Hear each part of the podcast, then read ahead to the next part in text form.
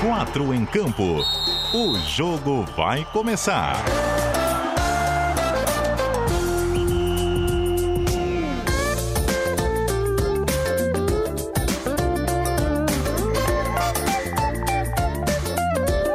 Cadu Reis.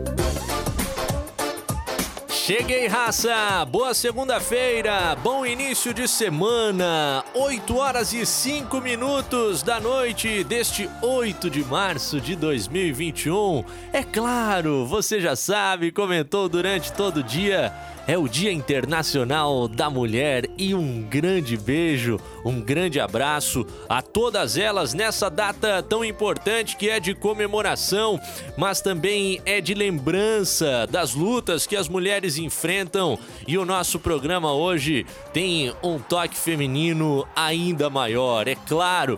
Sempre temos as mulheres aqui da NSC Comunicação, também nossas convidadas participando do 4 em Campo mas hoje com uma presença ainda maior, é claro. É o dia delas, queremos ouvi-las. Quais são os seus pensamentos sobre o futebol, sobre a presença cada vez maior das mulheres, as novas posições que elas passam a ocupar? E é claro, o futebol feminino tá mais do que em voga. O Havaí Kinderman esteve em campo agora há pouquinho pela Libertadores da América. 0 a 0 enjoado com a equipe do Santiago Morning lá do Chile. A gente também vai destrinchar essa partida em seguida. Temperatura agradável de 25 graus aqui na capital catarinense. DJ Marcelo Júnior no comando das pickups e o nosso time chegando agora no seu rádio. Escalação. É, coloca ela para jogar e ela aparece, rapaz. Estava agora há pouco na transmissão nas redes sociais da CBN Diário, acompanhando lance a lance com o nosso time. A partida do Havaí Kinderman pela segunda rodada da Libertadores da América Feminina. E agora nos dá o prazer, muito obrigado pela sua companhia por aqui no 4 em Campo. Alô, alô, Dani Vals, parabéns, minha querida, e boa noite obrigada pelo convite mais uma vez. Vamos falar de futebol feminino, catarinense, de é, Dia Internacional da Mulher. E já sei que a lista de convidados, convidadas hoje está bem especial, hein? A gente vai falar de uma maneira mais profunda logo à frente, mas em uma frase, só pra gente sentir o tom do teu comentário na abertura, tua visão sobre o Havaí Kinderman nessa segunda-feira, Dani. Ah, eu fiquei decepcionada um pouco. Quer dizer, foi um pouquinho demais. Quase foi uma frase, né? Não só uma palavra. Eu esperava um pouquinho mais, mais um pontinho somado que vai ajudar lá na frente. Tomara, tomara que seja assim que as Havaianas Caçadoras sigam em frente na competição. Nossa convidada também está de volta. Não poderia ser diferente nessa segunda-feira, Dia Internacional da Mulher, também com o Havaí Kinderman em campo, momento especial, primeira Libertadores da América da história da equipe catarinense. E a nossa comentarista convidada está mais uma vez conosco por aqui. Fernanda Chu, tudo tranquilo? Boa noite e parabéns. Boa noite, Cadu. Obrigada. Boa noite, Dani. É... Então, né? Talvez decepção seja um pouquinho forte a palavra para essa estreia, assim, né? Porque, claro que a gente sempre está torcendo para que venha a vitória, mas eu acho que faltou um pouquinho de entrosamento, o que é normal, depois de ter perdido aí as principais jogadoras e ter remontado aí o elenco, né? Vindo jogadoras novas mas é um resultado positivo, né? Vamos olhar com o copo meio cheio. Vamos depender agora de como está acontecendo o jogo do Boca. E uma vitória também no próximo ainda depende só da gente. Acredita na classificação, Fê? Acredito, acredito na classificação e tô torcendo para que ela venha ainda em primeiro lugar, porque isso vai ser bem importante, porque o chaveamento a gente pegou o pessoal do Corinthians e aí nunca é bom enfrentar as atuais campeãs assim logo de cara no mata-mata, né? É, o Havaí Kinderman sabe bem disso. Lembra da última decisão de Campeonato Brasileiro Feminino Série A1 conosco? Não tem jeito, né? É Dia Internacional da Mulher, mas o cara não larga o nosso time. Ele que tem as mulheres da sua vida, a Jana, tem a Iarinha, tem a Dona Cláudia. É isso, seu Jorge Júnior, boa noite. E Boa noite, Cadu. Boa noite, Dani. Boa noite, Fê. Primeira vez participando com, contigo. Já era para ter participado do Troféu Debate, mas acabou conta de contrato aí, milionário, não consegui minha liberação até é, agora. É verdade, o pessoal não te libera. Aí, mas esse é um dia especial, né? Hoje, sem o nosso varal aqui, né, Cadu? Já que a nossa digníssima está repousando nos nossos aposentos, onde fica o meu home office. Mas estamos aqui com a nossa Xing Ling Light aqui na sala e eu tô com medo dos gatos aqui se meterem no meio da live, derrubarem tudo. Eles estão enlouquecidos. Coisa linda, você acompanha o nosso programa ao vivo no 740 AM e 91.3 FM do Dial do Rádio na Grande Florianópolis e em qualquer parte do planeta no aplicativo NSC Total, no site cbndiario.com.br e com imagem nas lives no Facebook, no Twitter e no YouTube. Marcelo Júnior roda a vinheta, vamos rolar a bola porque há uma convidada mais do que especial na linha. Primeiro tempo. A gente conta com a sua participação no 4 em Campo. Vá mandando a sua interatividade conosco, as mensagens no WhatsApp DDD 48, número 991813800 e também nos comentários das lives. Daqui a pouco a gente dá aquela moral. Agora quem recebe a moral somos nós aqui no 4 em Campo nesse dia Internacional da Mulher, a moral de recebermos uma das jornalistas esportivas hoje reconhecida no futebol nacional, que galgou o seu espaço, conquistou essa condição de comentarista respeitada. É um momento que as mulheres cada vez mais assumem os seus espaços na sociedade, no futebol. E como é bom poder ouvi-la aqui na CBN Diário. Ana Thaís Matos, boa noite, obrigado por ter aceitado o nosso convite. Eu que agradeço o convite, né? Eu sou filha do rádio, sou da Rádio Globo, fui da Rádio Globo, fui da Rádio CBN, então eu fico muito feliz em poder falar com vocês e poder falar no rádio, né? Eu sou uma filha do rádio e estou sempre de volta, sempre à disposição. Fico muito feliz com a oportunidade. Ana, você é paulista, né? É seguinte, tu gostas de Floripa, já viesse muito pra cá? Cara, a, a minha família mora em Florianópolis, né? Parte da minha família mora em Florianópolis. Meu irmão mora há mais de 20 anos, a minha irmã mora agora recentemente também. É, meu irmão é casado, a filha dele acabou de visitá-lo agora em Floripa também. Então, Floripa faz parte da minha vida há pelo menos 20 anos, assim. É, é disparada a cidade do Brasil que eu mais gosto e que eu mais visitei fora, né, aqui de São Paulo, do Rio de Janeiro, onde eu moro hoje. Mas Cadu é o lugar onde eu mais gosto e sou suspeita para falar de Floripa. Oh, que legal essa frase, é o lugar do Brasil que eu mais gosto. Qual o bairro dos parentes por aqui? O meu irmão morou perto do Campeche, ali no Rio Tavares, durante um bom tempo. É, a minha irmã acabou de se mudar, agora também está morando ali no centro. E eu já passei por vários lugares aí. Eu não sou aquela turista que vai para Floripa para ir para Jurerê, assim. Claro que eu também vou para Jurerê, mas eu gosto de Florianópolis ali, de ficar naquele lugar das praias, Praia Mole, Praia da Galheta. São os lugares que eu gosto mesmo de frequentar em Floripa. Ah, faz bem demais em conhecer a nossa ilha de Santa Catarina. A jornalista Ana Thaís Matos, comentarista da Rede Globo, dos canais Sport TV, está conosco aqui no 4 em Campo. Tens conseguido a, acompanhar um pouco da Libertadores Feminina, Ana? Eu acompanhei muito pouco, né? Eu vi as estreias dos times, porque também no, no mesmo horário de alguns jogos eu estava tendo algumas gravações, né? Uma demanda institucional para gravar. Mas eu estou acompanhando, assim, eu acho que a reta final do Campeonato Brasileiro Feminino 2019, né, 2020, perdão, ele deu um recurso muito interessante para a gente dar esse gás na Libertadores. Acho que a Libertadores nessa edição de 2020, né, 2020, 2021, ela tem um pouco mais do lastro do que foi a temporada 2020. Eu acho que vai ser uma Libertadores mais vista em relação a dos últimos anos. Verdade. Vai, Jorge.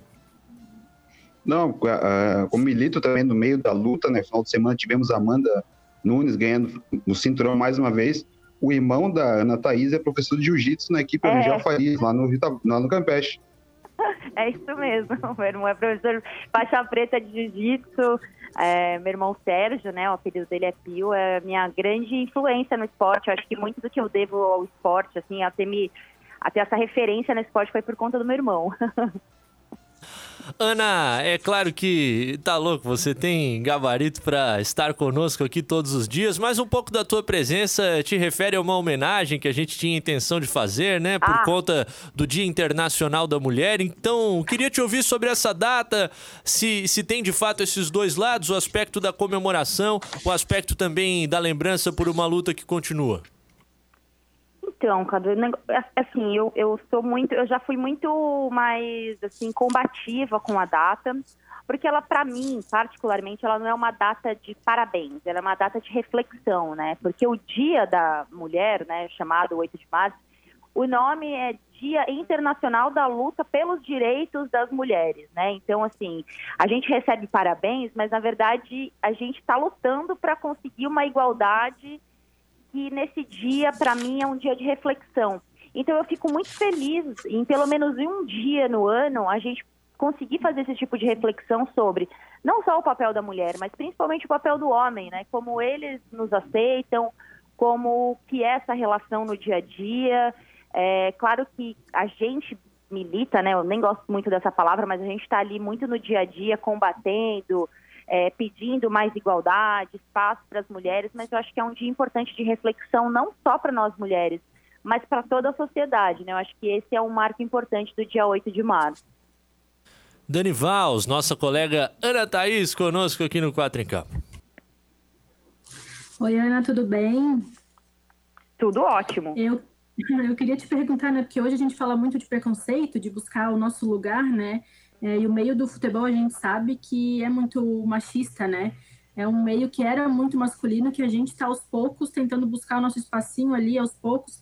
Como que foi o teu começo, assim? É, tu teve muito preconceito, tu passou por é, muitas situações é, ruins, negativas, tu lembra de muitas coisas, é, coisas que te machucaram, assim?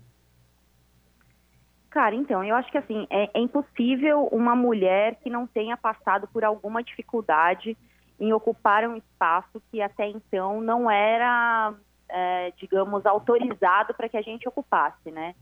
É, eu não venho do jornalismo, assim, eu entrei na faculdade de jornalismo mais velha, mas eu trabalhei em outras áreas antes, eu trabalhei na área da construção civil, com muitas engenheiras, muitas arquitetas, e ali eu já via que tinha uma grande dificuldade para a ocupação da mulher no espaço, assim, né, no, naquele espaço. Então, eu fico muito tranquila para falar sobre isso, assim, sobre as dificuldades que a gente enfrenta. É, e, assim, eu tento não romantizar o que a gente vive, né? Eu não gosto muito da frase, na verdade, eu aprendi a, a tirar um pouco essa frase do meu repertório, do, das, das minhas palavras, que é, ah, acredite que você vai conseguir. Acreditar não é o suficiente, porque o sistema todo, não só no jornalismo esportivo, mas em todas as esferas da sociedade, ele é feito para que a gente não consiga. Então, eu acho muito cruel a gente exigir força das mulheres, exigir resiliência, quando a gente deveria exigir isso das outras pessoas que dificultam muito para a gente conseguir chegar onde a gente quer chegar. Mas ainda assim, eu também acredito que a gente é uma, uma, uma geração de transição. A gente tem as pioneiras de mulheres que tentaram entrar nesse mundo do jornalismo esportivo, entraram de alguma forma, talvez não da melhor forma como elas gostariam, mas era o que era oferecido para elas na ocasião. E a gente vem num outro momento em que se discute de fato né, a, o novo posicionamento da mulher dentro do debate esportivo, que é a nossa janela. E eu acho que a gente está é, nessa fase de transição mesmo, preparando um terreno até melhor para que daqui para frente a gente veja cada vez mais é, acontecendo isso na sociedade. Eu falo por conhecimento de causa pelo que a gente vive no Grupo Globo. Eu, até 2020, era a única comentarista e agora nós somos duas. E quarta-feira estreia a Renata Silveira, que é a nossa primeira narradora. Nós temos a Nadine, que é a nossa comentarista de arbitragem. Então, assim, em pouco tempo a gente conseguiu colocar mais pessoas, mais mulheres. E acho que daqui para frente é um caminho sem volta, graças a Deus, né, gente? É, é um processo e uma transição, palavra muito bem escolhida por ti, na minha visão, Ana Thaís, é uma transição que até todos nós passamos, nós homens, por exemplo, acredito que um dos primeiros passos é a gente aceitar, né, que notadamente a, a sociedade brasileira é enraizada em uma cultura machista e aí tentar perceber uh, naquilo que a gente tem pensado, tem dito e como tem agido, como reduzir isso e, e cada vez caminhar para um lado mais igualitário igualitário, nós jornalistas e os homens que atuam em qualquer profissão, né? No sentido de, de sempre aceitarem as mulheres, a tratarem uh, como normais, né? Parar com aquela, aquela coisa que por tanto tempo a gente uh, viu e as mulheres sofrem no Brasil de ter os comentários uh, muito mais ligados não, não à sua profissão mas ao seu corpo, algo extremamente desagradável, que seria desagradável se os homens vivenciassem, mas uh, o mundo é dessa maneira e é preciso tentar se colocar um pouco no, no espaço do outro para entender tudo isso. Mas não é o meu lugar de fala, é o seu lugar de fala agora, Fernanda Chu. É, boa noite, Ana. É, então, ela falando da construção civil, obviamente remete muito a mim, ao que eu vivo, né? É, eu, como engenheira, também passei lutas, a gente passa com um olhar de desconfiança desde que a gente entra na, na profissão, talvez desde que a gente nasça, né? É, a, a, mulher hoje, em qualquer profissão, é, é, hoje teve uma campanha no Twitter aí do Museu do Futebol, muito legal, falando sobre o meu rival, e eu vi que várias jornalistas né, colocaram o que tem passado, o que passam, e ali eu vi muito também de todas as outras profissões. A mulher, ela parece que precisa estar tá sempre é, é, se redobrando, né? Eu preciso fazer Provando, um esforço né? em dobro para ser aceita. E então a gente vê isso em vários comentários também que a, que a Ana é, sofre, em várias críticas. A gente não pede que seja diferente dos homens, a gente quer igualdade e também na, na forma de receber crítica. Não que a gente não erre, a gente também erra né? A gente também pode fazer algum comentário que, que, que não, não é de acordo com a verdade e tal, mas é, parece que a gente sempre é tratada com desconfiança. É sempre um, ah, viu, ela não entende nada, viu, eu já sabia. Tipo, com o homem parece que tudo é mais aceito. E não é só uma questão de mimimi, não, né? É uma coisa que a gente está vendo. E essa transição é muito importante. E fora isso, eu queria perguntar para Ana o que, que pode ser feito, né? O que, que vocês que já estão lá, que já têm essa representatividade, podem fazer ainda mais para trazer mais mulheres, mais mulheres negras, que também há mais mulheres que não tenham esse, né, a, a cara da, da, da Globo, a cara da TV, né? Porque a gente também sofre com isso de ah, tem que ser bonita, tem que ser desse jeito, tem que ser desse padrão, senão não traz audiência. Senão a gente não pode participar. Então, o que, que pode ser feito, né? O que, que a gente pode estar tá, é, fazendo para continuar essa luta, né? Olha, Fernanda, eu acho que tem bons, bons pontos, né, nessa questão, em tudo que você disse. É, eu acho que é tudo muito recente, né, principalmente para esse lugar que a gente ocupa de opinião é, narração também, né? Nós já tínhamos repórteres, nós já tínhamos apresentadoras, e ainda assim todas muito na base da desconfiança mesmo, né? De ter que provar dia sim e dia também que eram boas o suficiente para ocuparem os espaços que homens ocupam sem precisar provar absolutamente nada, né? É o que eu digo sempre.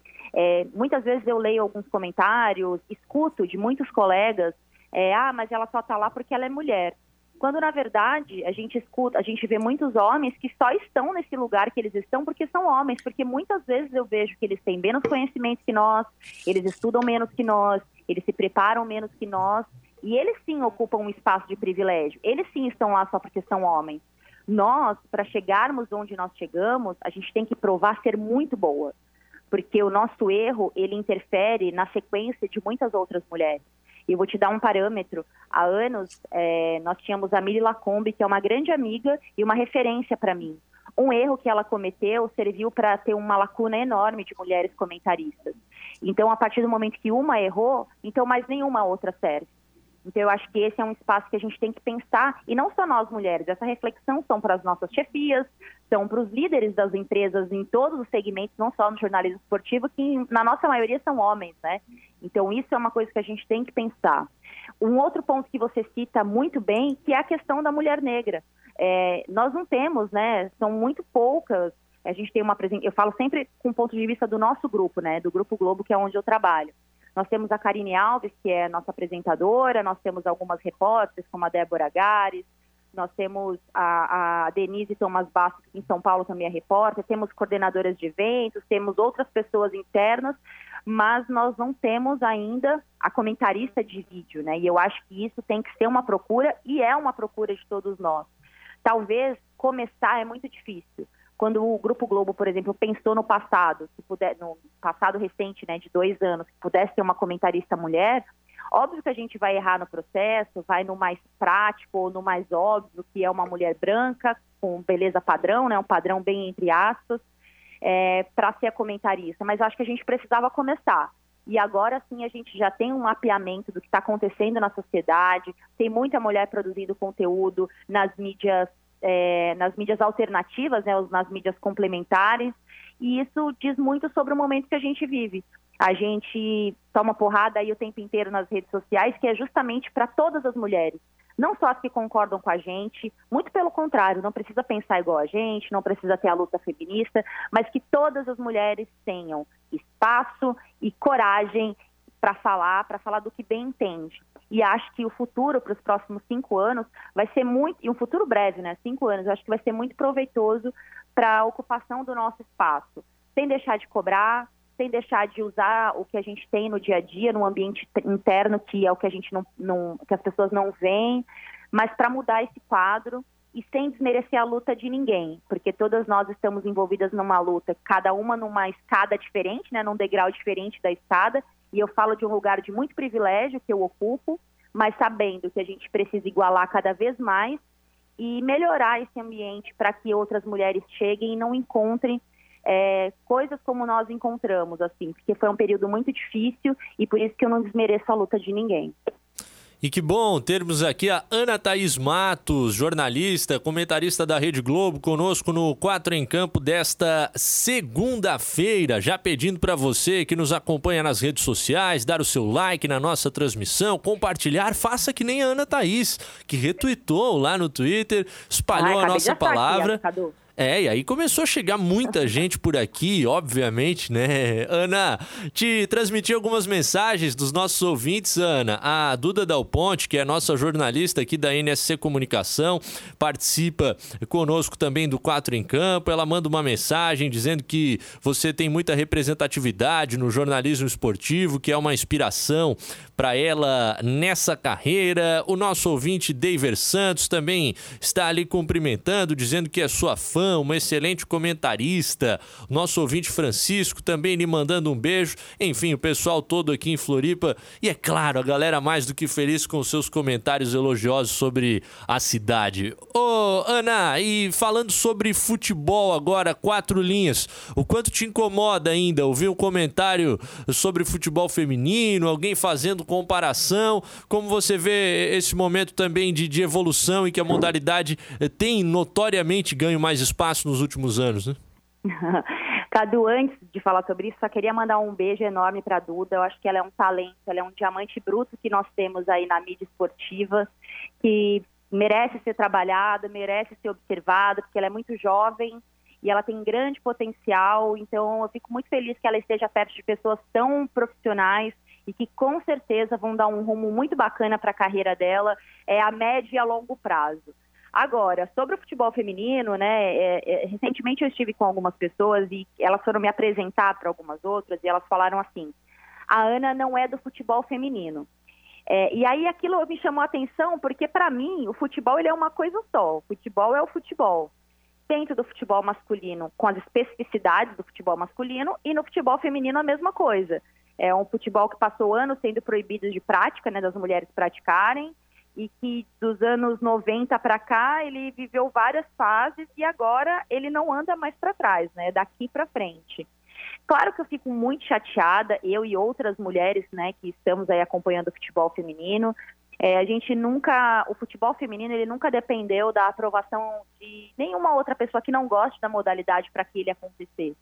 Muito pelo contrário, ele acabou e agora ele está retornando dentro do Brasil, né? Então, eu acho que o futebol feminino ele é a maior é o maior, maior símbolo de, do que a gente chama de resistência.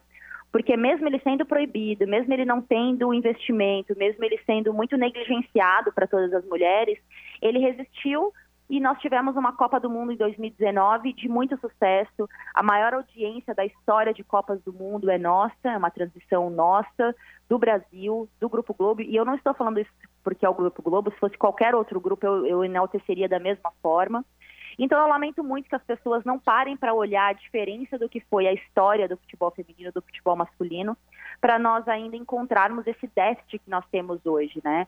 Mas eu gostaria muito de falar para essas pessoas que elas vão negar muito o futebol feminino e elas vão perder o bonde da história. E daqui 10, 15 anos, quando nós estivermos com uma estrutura muito melhor, o futebol feminino vai ser melhor reconhecido e com mais visibilidade, e essas pessoas que estão negando, elas vão continuar não fazendo parte da história e eu lamento muito por elas porque na verdade todas nós, todos nós, que tem muitos homens também que acreditam, vão estar lá felizes e contentes, acompanhando a evolução do futebol feminino, enquanto quem negou não vai fazer parte da festa. Como diz a Rapino, né, a, a atual melhor do mundo, é, ou a atual melhor do mundo, mundo da penúltima temporada, nós chegamos atrasado para a festa, mas chegamos. Maravilhoso, né? Agora é o seguinte, Ana, para te liberar, que tá chegando nosso repórter CBN por aqui, uh, a gente tem que te liberar em seguida. Queria te perguntar sobre a sua visão, uh, porque, é claro, né, o nosso trabalho sempre culmina em seleção, tanto no masculino claro. quanto no, no feminino. A gente vê essa evolução de algumas equipes no Brasil, do nosso Campeonato Brasileiro Feminino Série A1 e agora a nossa seleção com o comando da técnica Pia Sanhag para esse projeto da Copa de 2023. Como é que você vê esse ciclo? Cadu, eu acho que nós temos dois paralelos muito interessantes, né? A seleção masculina e a feminina, né? A masculina muito sedimentada, eu não estou falando nem do histórico, eu estou falando do que a gente projeta agora para os próximos anos. E a feminina com um trabalho que começou após a Copa do Mundo Feminina, né, de 2019, mas que agora vai ter toda uma, uma tem agora toda uma estrutura por parte da CBF. Acho que o Campeonato Brasileiro Série A e Série A1 para os próximos anos ele vai surtir efeito para a seleção feminina. Ainda não. Primeiro, pelo estilo do que a Pia quer, né? Ela gosta de jogadoras que atuem em duas posições, ela valoriza muito a questão física. Vale a gente pensar o que aconteceu aí na Suécia, por exemplo, nos últimos anos, né? Que é uma seleção que a Pia conhece bem.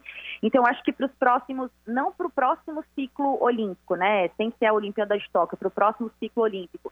A gente ainda vai estar nessa transição mas para os próximos 10 anos, essa categoria sub-18 e sub-16 do Brasil é uma categoria que vai nos dar mais base para a seleção brasileira.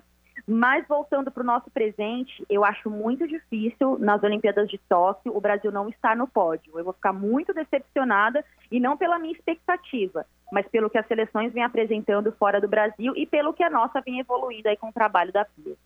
Que legal, pela condição, né? E a evolução do trabalho de base, sem dúvida, deve mudar muito o, o patamar do, do, futebol feminino no Brasil, se, se for bem conduzido. Pessoal, alguém manda uma última aí para Ana Thaís antes da gente liberar, colocá-la em alguma fogueira? Alguém tem uma?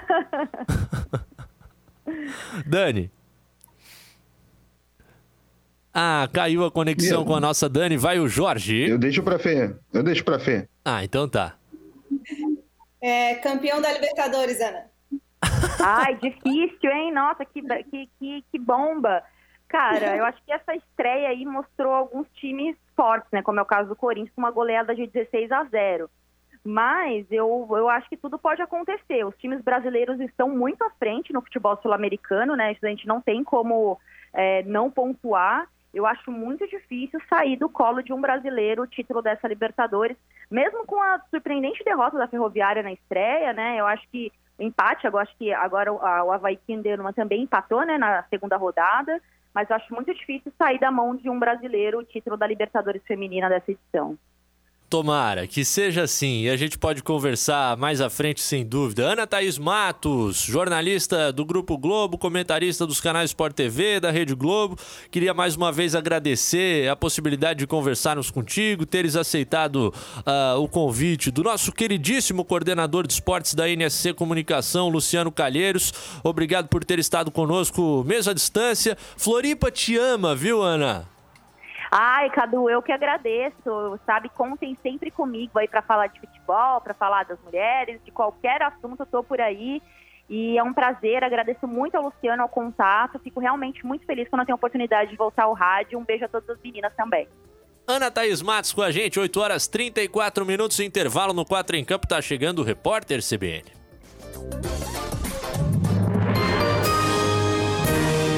Repórter CBN. Segunda-feira, 8 de março de 2021.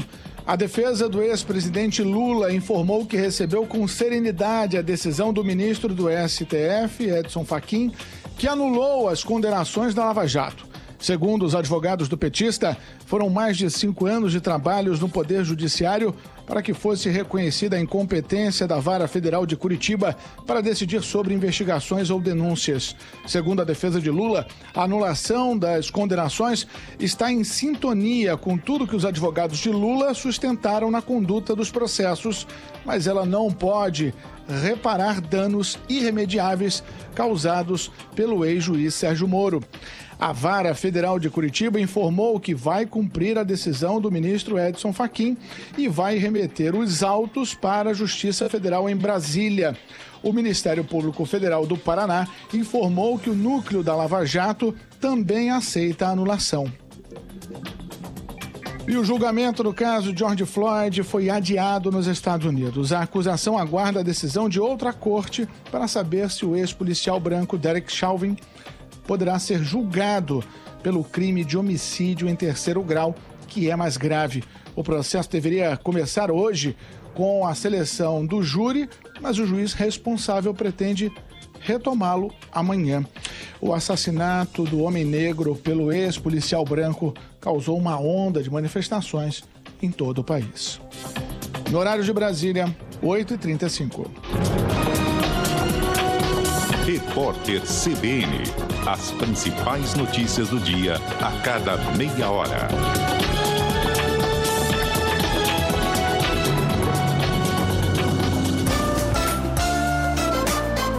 Quatro em campo. Segundo tempo. De volta, raça. 24 minutos faltando para as 9 da noite. É o nosso 4 em campo aqui na CBN Diário. Dani Vals caiu, mas a gente juntou. É no modo 4G, Dani? Ah, eu fechei o mic da Dani, eu sou muito ruim, agora sim. tá de... voltei tá de volta, coisa linda. Mandar um abraço pra galera que tá nos acompanhando, como sempre, audiência do 4 em Campo ligada. O Alexandre Ávila, parabéns pela convidada para lá de especial. Ana Thaís Matos, uma profissional do mais alto nível e de carisma inigualável. Mandando um abraço a todos do 4 em Campo. Henrique também com a gente por aqui. Pedro Silva mandando a sua mensagem. Muita gente querendo falar de campeonato catarinense. Será nosso assunto também na sequência, é claro. Sem esquecer da raça do WhatsApp da CBN Diário. DDD 48, número 991813800. Nosso amigo Valdinei, do Grupo Havaí Eterna Paixão tá aí preocupado com os rumos do campeonato catarinense, é muita incerteza. O João, na belíssima praia da Daniela, norte da ilha, ligado com a gente por aqui. O Valmir no sonho. Tem pouco lugar bonito na Grande Florianópolis, né? O Adriano Brito, na Barra do Aririú. Obrigado, raça, por estarem conosco mais uma noite aqui no 4. Ô Dani, quero começar te ouvindo. Você que fez a transmissão da partida aqui nas redes sociais da CBN Diário com o Jâniter Decordes, com a Fernanda Colombo Uliana, ex-profissional de arbitragem aqui do nosso estado de Santa Catarina. Fala um pouco mais desse empate em 0 a 0 do Havaí Kinderman. Observei em alguns momentos ali quando podia o jogo, vi as havaianas caçadoras uh, criarem oportunidades. Elas foram superiores às adversárias e não marcaram ou não, Dani? Primeiro, Cadu, eu adorei a experiência, participar com o Jâniter da transmissão foi super legal. A Fernanda também, super querida, bem legal. É, então, a gente esperava uma postura, eu esperava pelo menos uma postura diferente do Havaí, né? Goleou 8 a 0 na estreia, claro que a gente não pode comparar os times, porque o time da Bolívia é um pouco, é, é bem inferior ao time chileno de hoje, né? O... Esqueci o nome do time agora o Santiago Morning, que eu falei, falei para ti no WhatsApp que ia virar Night. Santiago Night e não saía 1 a 0. Eu falei tanto esse nome hoje que eu já esqueci. Então, o Santiago é, dominou o primeiro tempo, o lado esquerdo do Havaí estava muito nervoso e o meio-campo perdia a bola muito e chegava muito. Perdia a bola, no caso, né? E a Bárbara trabalhou bastante no primeiro tempo, muitos escanteios. No segundo tempo, o técnico mexeu na equipe, colocou a Catielen no intervalo o time melhorou, é, conseguiu tocar mais a bola, conseguiu deixar mais a bola no pé e criou bastante. A Lele teve uma chance no final do jogo que a goleira se esticou toda, assim, é uma pena que a bola não entrou. mas é um pontinho somado, um ponto valorizado, né? Quatro pontos agora contra o Santiago, que tem só dois. E eu acho que o Havaí tem bastante chance de classificação. Eu acredito bastante na classificação do Havaí, sim. Não sei quanto tá o jogo do Boca agora. Ah, tá jogando agora, né? Já vou buscar então esse, esse resultado parcial do, do Boca Juniors. O jogo começou às 7h30, né? Diante da equipe do Deportivo Trópico. Não deve ter dificuldades o Boca por aquilo que a gente viu na sexta. Ô, ô Fê, você chegou Acredito que também não, mas o saldo do Havaí é muito bom e vai continuar, vai para a última rodada na liderança e tem bastante chance de classificação. É, mas o, o Morning ainda não enfrentou o Trópico, né? Então elas tendem não. a ganhar e ir a 5, né? Se o Havaí perder do Boca, a, a, conta me parece ser mais ou menos por aí, né, Fê? Você que publicou o lance lá da goleira que impediu a vitória do Havaí Kinel. Depois dizem que não existe lance bonito no futebol feminino, né? Ah, tem que diminuir o gol. Fala para essa goleira aí que precisa diminuir o gol. Gente, ela se esticou toda. Eu acho que não só eu, mas teve bastante gente aí que comemorou o gol. e ela tirou com a pontinha dos dedos, assim, foi uma, um lance para ela, eu acho com certeza muito especial, que ela vai botar no DVD. É, falando do, do jogo, foi dois tempos diferentes, assim. Eu vi o primeiro tempo um Havaí nervoso, um Havaí que não conseguia ficar com a bola, não conseguia dar passes, é, um Havaí que queria sair no contra-ataque, como muitas vezes aconteceu na temporada passada, mas que com essa troca de jogadoras é, não se acertou. Tentou sair muito rápido, dando passes longos, errando jogadas que eram mais fáceis, sempre escolhendo, parece, o caminho mais difícil. É, e, eu, e, eu, avalio isso sim como é, essa troca aí que a gente teve. A gente perdeu três atletas, três atletas que o Jorge Barcelos, ano passado, trabalhou e fez elas irem para a seleção, quero deixar isso bem claro. Elas não eram de seleção, mas que com a temporada passada, com o trabalho do Jorge, elas a passaram Julia... a ser de seleção, que é a Júlia, a Duda e a Bruna Caldeirão. São três pilares do time que, que o Havaí Kinderman perdeu. É, não tem como não sentir isso, né? Mas, assim, mesmo assim, mesmo com esses poréns, o Havaí Kinderman foi atrás de atletas para repor. Eu acho que conseguiu, né? É claro que em um mês, dois meses de trabalho que o Jorge está com essas meninas não vai dar tanto resultado, né? Claro.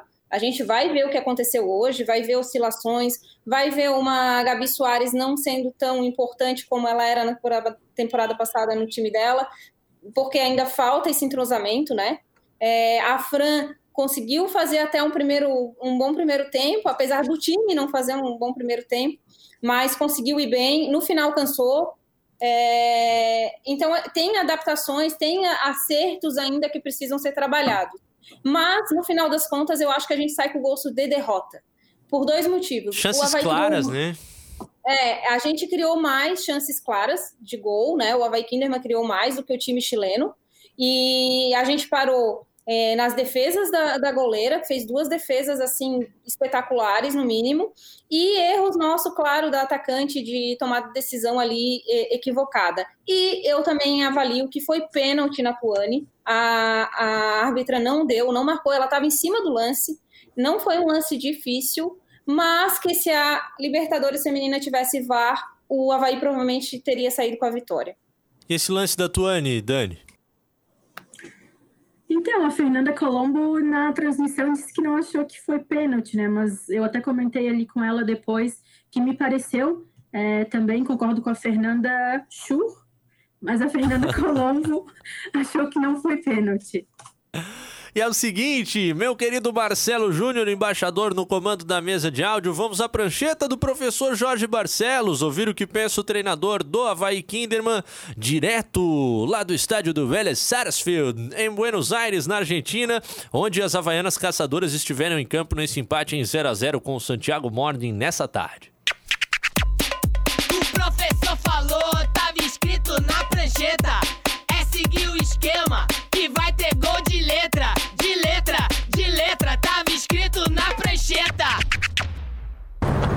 Entrevista com o Jorge Barcelos. Jorge, uma avaliação da partida de hoje, um jogo bastante difícil. O que a gente pode dizer do primeiro e do segundo tempo? Boa tarde.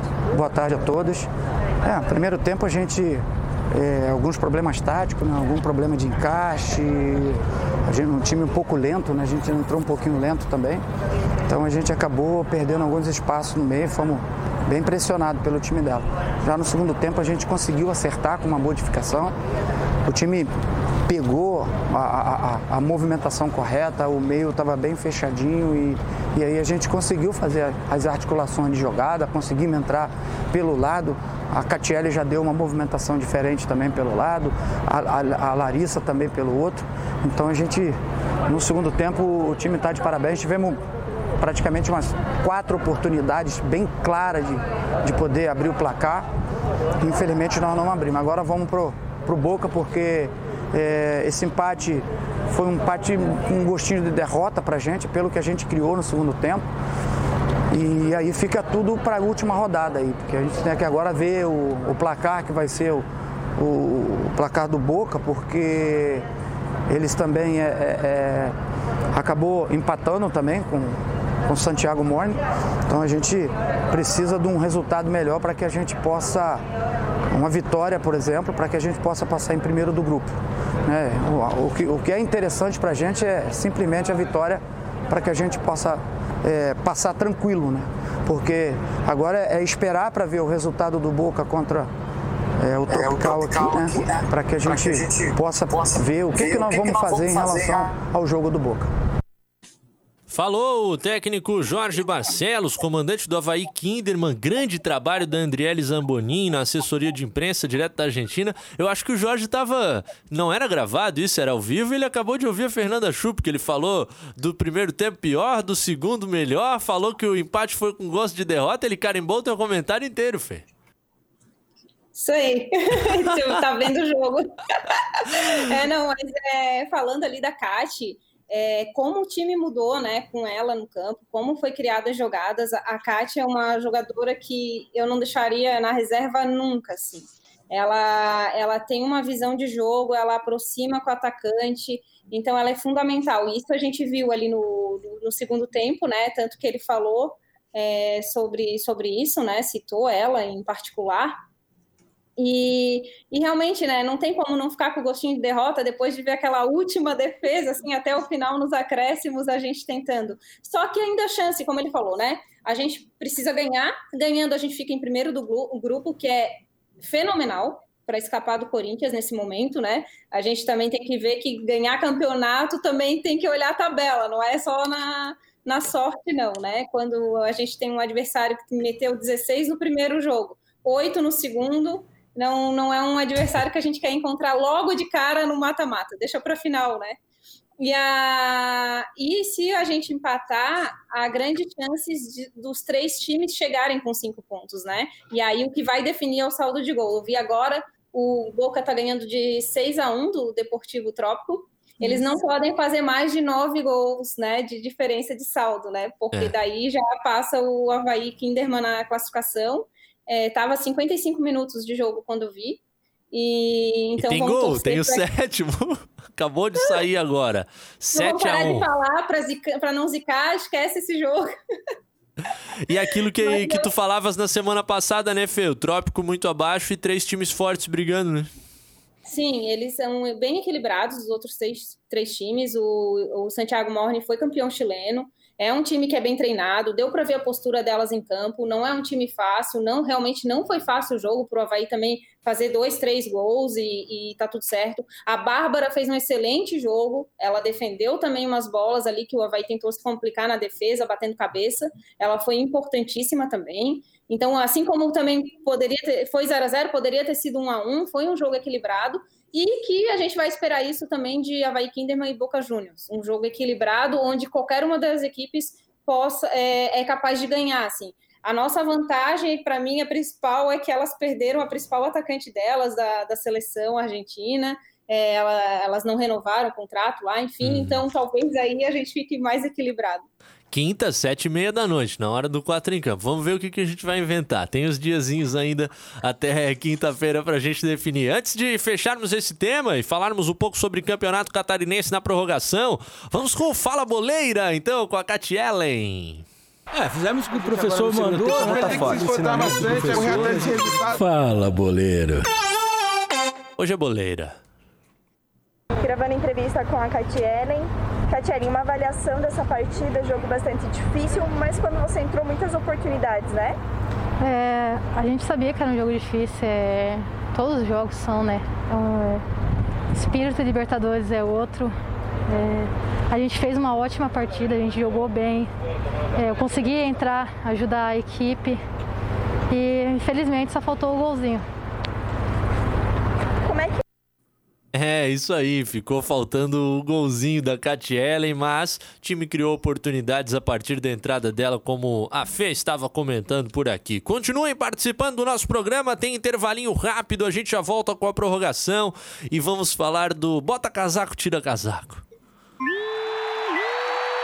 Intervalo.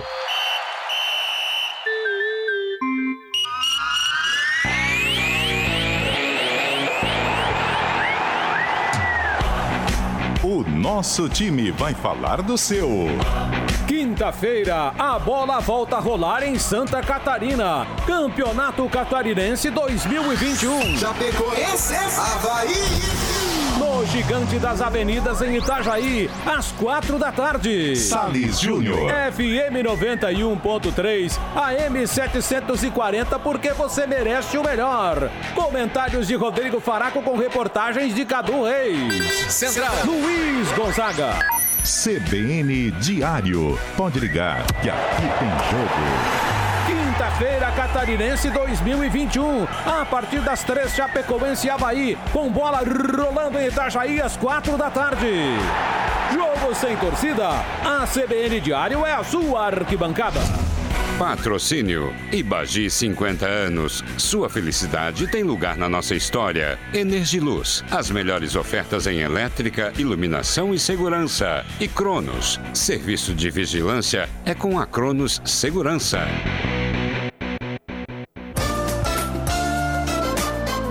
Quatro em campo. Prorrogação.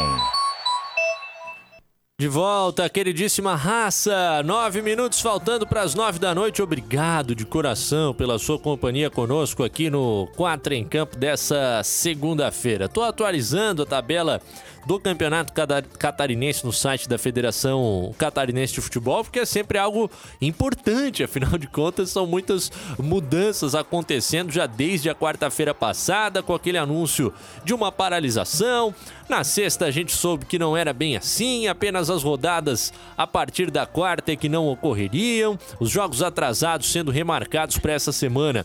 Na quinta-feira, também no sábado e no domingo, tivemos o episódio da mudança, ah, mais uma, no jogo da segunda rodada entre Chapecoense e Havaí, nesse momento programado para o estádio Doutor Ercílio Luz, em Itajaí, com o mando da Chape, na quinta-feira à tarde, mas ainda com uma expectativa por algum posicionamento da Prefeitura Municipal de lá que possa inviabilizar essa partida, enquanto o município que publicou a alteração nessa segunda-feira foi Joinville. Até o dia 28 não tem jogo no site da federação a partida diante do Marcílio Dias já aparece como suspensa. Os jogos diante de Concórdia e Criciúma, ainda nesse período, continuam marcados na tabela da federação. Ô Jorge Júnior, mais uma sede do Campeonato Catarinense se inviabilizando para a sequência do estadual. A gente tinha proibições aqui em Floripa, em Chapecó, Criciúma, Tubarão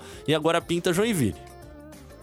É, eu tinha falado semana passada que ia ser um estadual estilo Copa do Mundo, né? Com sedes. Mas agora nem isso, a gente não tem onde jogar. E não faz sentido jogar nesse momento. A gente tá querendo botar em campo rodadas atrasadas para não atrasar lá na frente. Mas se é para parar, é para parar tudo, né? A gente vai ficar nesse tiro casaco, bota o casaco. Daqui a pouco vão achar o campo do Camboriú para jogar depois, ou o campo do, do Tiradentes ali de Tijucas, para ver Campo se dá pra fazer um jogo ali. É por aí. Palhoça. Ah, que coisa, cara. E aí a gente ouviu na última sexta aqui, né, Jorge, por parte do Dr. Rodrigo Capella, procurador da Federação Catarinense de Futebol, o entendimento que o campeonato segue mesmo com prefeituras não permitindo, mas aí, como tu, tu estás dizendo, os estádios estão ficando escassos, ou, ou, vai levar todo mundo para algum lugar, ou, ou sobram quatro, cinco sedes. Será que continua mesmo, hein, Jorge? Nesse momento que, é claro, todo o estado aguarda posições do governo que tem reunião importante amanhã? A gente chega que é uma preocupação maior da federação do que dos clubes, né? A própria Chapecoense emitiu nota dizendo que não é favorável a jogar nesse momento por conta da pandemia. A Chapecó, hoje, o, o foi ontem, morreu a primeira pessoa transferida para o Espírito Santo, daqui de Santa Catarina para lá. Hoje, agora há pouco, morreu um proctologista de 34 anos aqui do Hospital Bahia Sul. Então, que clima a gente tem para jogar bola no pior momento da pandemia aqui em Santa Catarina? O campeonato está parado por conta das cidades e a federação insiste com um canetaço, com uma ideia de que tem que, ah, senão a gente vai perder datas, não vai conseguir terminar o campeonato. Mas a gente vai terminar o campeonato a que custo? Essa é a minha pergunta. Que custo eles querem terminar esse campeonato? É, e é o seguinte, passa a não ser sequer aquele questionamento, né, de ah, o futebol é instrumento de proliferação da doença ou não, passa a ser uma organização de pessoas ali em determinados municípios que não vão ter condição de, de atendê-las em, em, uma eventual necessidade. A gente tem, uh, nesse momento, em Santa Catarina, a última informação do NSC Total, mais de 300 pessoas na fila de espera por UTI. E essas mudanças todas, Dani, Chapecoense e Havaí, por enquanto, enquanto marcado para Itajaí, Joinville sem casa, Criciúma vai jogar em Jaraguá, é loucuragem. Olha, eu tô achando essa situação do catarinense uma novela daquelas bem chatas, porque todo dia a gente tem uma novidade. E assim, eu me pergunto, por que não cancela isso logo? É, a gente já viu um time inteiro do Joinville, praticamente 30 jogadores contaminados. É, e essa contaminação aconteceu na viagem a Chapecó, na decisão da Recopa, Chapecó, que era o epicentro ali, né? É, a gente viu um jogo que não aconteceu por causa de ambulância, que foi Chapecoense e Havaí.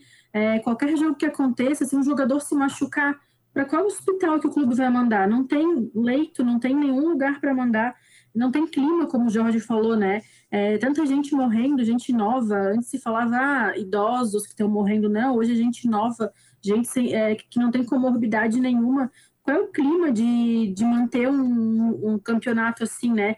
Ah, mas tem que acabar o campeonato. Gente, o campeonato goiano acabou agora, mês, é, mês passado, não, semana passada. Atlético 2020, e né? Goiás, né? se eu não me engano, 2020. Atlético foi 2020, campeão.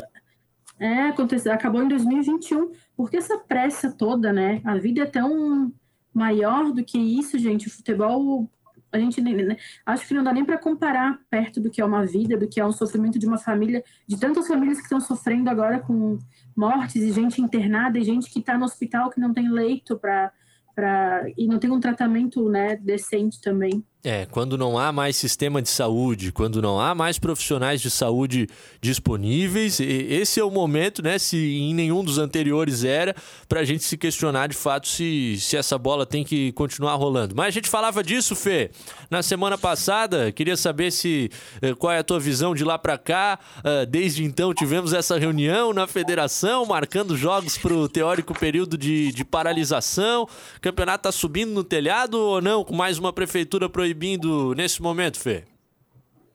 É, é o que dá a fazer as coisas sem pensar, né? Eu acho que se esse campeonato fosse realmente planejado, é, em, vendo que a gente tem uma pandemia, planejado com tudo o que aconteceu ano passado, para não cometer os mesmos erros, a gente não estaria nessa confusão toda que está sendo. É, o que eu vejo é uma transferência de responsabilidade, assim, uma completa transferência de responsabilidade. A Chapecó está um caos total, talvez a região é, que mais esteja ruim nesse momento, se existe isso. É, a primeira a parar, a primeira o prefeito, o primeiro prefeito a dizer não, não vai ter jogo. Aí a federação não, vamos jogar em Criciúma, Criciúma não. Então o que que está acontecendo? É, um, é parece um, um é o, é, como é que é o cão e o gato, sabe? É, caçando um outro. A federação fala que vai jogar em tal lugar, tal lugar vai lá e proíbe porque ninguém quer ter essa responsabilidade, né? Só que ao mesmo tempo, o, o que, que eu posso falar de prefeitura que proíbe futebol?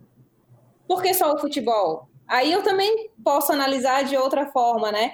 O que maneiras tu está fazendo para evitar a, a pandemia? É só parando o jogo de futebol? Não. Eu acho que nesse momento tem que parar, principalmente por aquilo que vocês falaram, que é o quê? Não tem ambulância, não tem hospital, e se o jogador bate a cabeça? vai levar para onde? Isso né, vai deixar em casa e a gente sabe que isso pode ocorrer. Tu vai estar tá deixando um atleta que pode quebrar uma perna, pode precisar de uma cirurgia urgente é, em risco, porque não tem vaga, gente. E aí eu sei que tem um povo que quer futebol, o povo que é contra parar, mas e se for da tua família, de repente, que precise de uma vaga e é um jogador lá que está ocupando essa vaga? Vamos pensar do outro lado também.